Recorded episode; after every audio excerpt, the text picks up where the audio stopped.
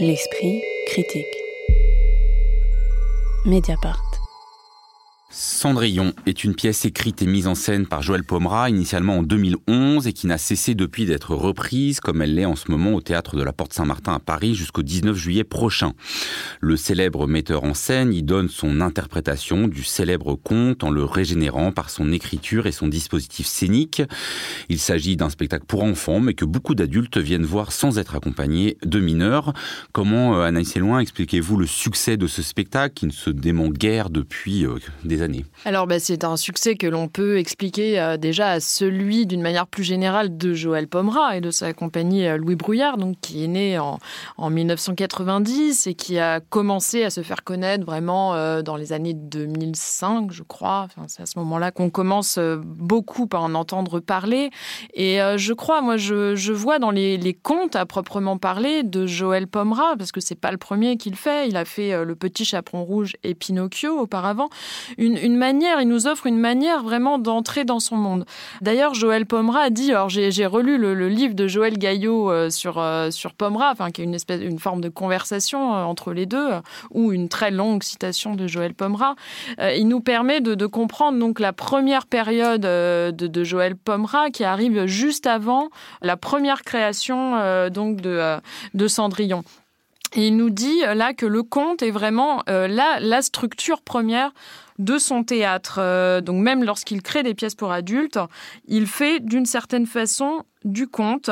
Il dit même d'une certaine façon, les contes relèvent d'un parti pris d'écriture que j'ai adopté depuis longtemps, qui consiste à chercher à décrire des faits fictionnels comme s'ils étaient réels.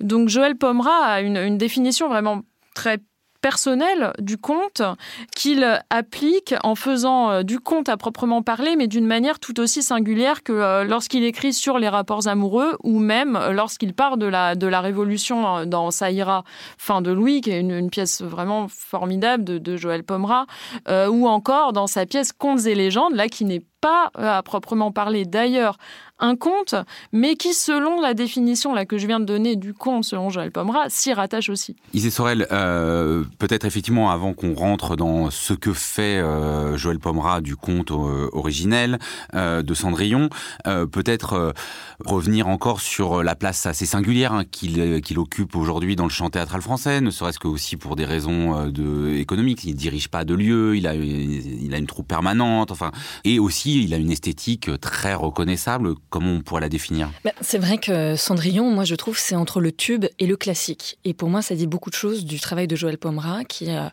réussi à allier une énorme popularité et en même temps une euh, gigantesque exigence. Après, je trouve c'est que Joël Pomera, il a, il est à la fois auteur, là encore, mais c'est aussi un, de ces fameux auteurs de plateau, comme on dit. Pour lui, la, lumière, la musique, la mise en espace des corps est tout aussi importante que la parole. Et d'ailleurs, j'ai l'impression qu'on pourrait utiliser vraiment le mot d'architecture pour montrer euh, la puissance formidable de, de ces spectacles. Et à ça s'ajoute aussi le fait que justement le conte, pourquoi? Parce qu'il s'intéresse essentiellement à des structures qu'il ensuite déploie dans des choses avec des références connues de tout le monde, que ça soit dans la musique. Il y a plein de clins d'œil et de jeux d'intertextualité avec le conte originel, etc., etc. Tout ça, pour moi, explique véritablement le, succès de, de son œuvre succès de son œuvre aussi qui est lié vraiment à son rapport au plateau qui est très particulier où lui il part toujours de la boîte noire.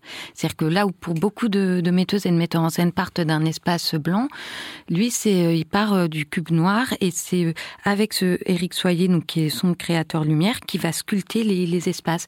Donc il y a vraiment quelque chose de l'ordre de la prestidigitation. Oui, ben je trouve que notamment par rapport aux deux autres spectacles dont on va parler aujourd'hui, c'est encore un auteur qui croit puissamment à la fiction au théâtre, au merveilleux et à, pour le coup, nous raconter des histoires avec des personnages. Oui, quasiment à l'illusion, enfin. Complètement. Il y a quelque chose de la, de la magie et dans cette épaisseur des noirs, de ces personnages qui apparaissent plus ou moins grotesques comme des figures, où pour le coup, il n'est pas du tout dans l'injonction au réel d'autres formes de, théâtre aujourd'hui. Et en même temps, nous ne sommes pas que dans l'illusion et que dans la magie. C'est-à-dire qu'il y a un trouble euh, de par euh, les artifices scéniques et en même temps, on est dans une langue très crue et très contemporaine et où le conte est complètement réactualisé, où là, on voit bien que les rapports, que ce soit de Cendrillon, euh, du prince charmant ou des deux demi-sœurs de Cendrillon avec leurs parents respectifs, sont vraiment des rapports contemporains, des rapports d'aujourd'hui dans la langue aussi. Oui, alors justement, qu'est-ce que fait Anaïs Eluin euh, Qu'est-ce que Joël Pomeran fait? C'est-à-dire qu'à la fois la, la structure, l'histoire sont euh, totalement reconnaissables,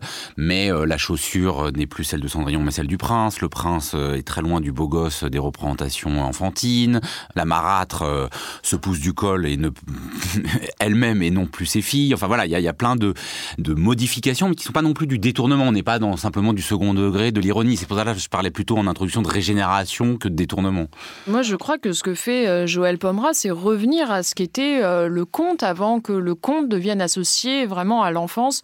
Donc, avec des, des, auteurs, là, pour Cendrillon, on pense bien sûr aux frères Grimm ou à Charles Perrault. Euh, le conte de Cendrillon existait déjà. Il y a eu énormément de versions populaires de ce conte-là qui n'étaient pas destinées aux enfants, mais à tous et qui visaient à offrir des savoirs, à être des objets de, de réflexion. Et là, pour moi, ce que fait euh, Pomera en réactivant ce conte et en le transformant, en le, en le, faisant euh, dialoguer avec notre époque, nous ramène aussi à, quelque part à la violence originelle de, de, ce conte, notamment en mettant le deuil de la mère de Cendrillon au, cœur de la fiction, plus euh, peut-être, enfin, qui plus que ça n'est le cas, euh, en tout cas dans les deux versions euh, les plus connues du conte.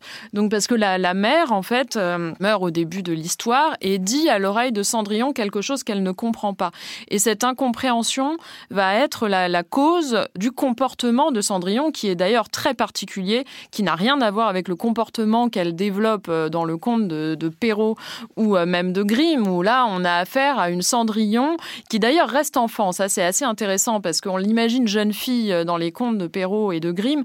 Là, elle est enfant. Mais jouée par une adulte. Jouée par une adulte, jouée par une et je adulte, trouve que ça, Léa Millet, qui est incroyable d'ailleurs, il faut le souligner, d'autant plus qu'elle est, euh, elle c'est une reprise de rôle et elle vient d'arriver auprès de, euh, auprès de Joël Pomera, ce qui montre aussi sa capacité à transmettre une manière de jouer à des acteurs comme ça euh, qui viennent, qui viennent d'arriver. Et je trouve jouer par une adulte, et ça, ça me permettrait de rebondir à ce que vous avez dit à Joseph, à savoir c'est un spectacle pour les enfants. Moi, je ne sais pas. C'est un peu comme les contes. C'est un spectacle où l'on parle des enfants, mais pour tout le monde. Et c'est vrai qu'en reprenant la, la, violence originelle du, des contes de Grimm avec cette, ce deuil impossible, toutes ces transfigurations qu'il fait, moi je trouve là où il pommera aussi, ça tient du génie, c'est par exemple cette idée de la montre bracelet, puisque la petite fille imagine que sa mère lui a dit ah si tu arrêtes de penser à moi, eh bien je vais mourir pour de vrai. Donc on imagine. Et donc, elle s'est mis un rappel sonore euh, sur sa montre voilà. pour ne, ne, pas faire ça. Donc, mais, mais cette question du deuil aussi, ça permet d'autres choses. Ça permet déjà le fait que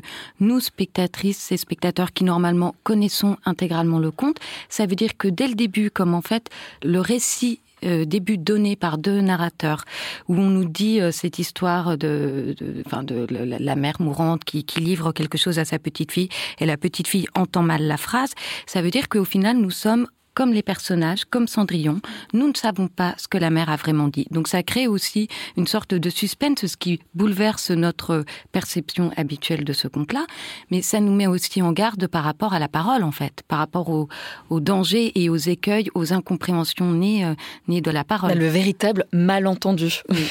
Vous avez raison de dire euh, à la fois que Joël Pomera réussit à rendre contemporain ce conte tout en allant au fond euh, rechercher quelque chose d'original là-dedans, justement en, le rendant moins euh, mièvre euh, que certaines versions pour enfants, euh, alors vraiment pour enfants et seulement pour enfants euh, ont pu donner.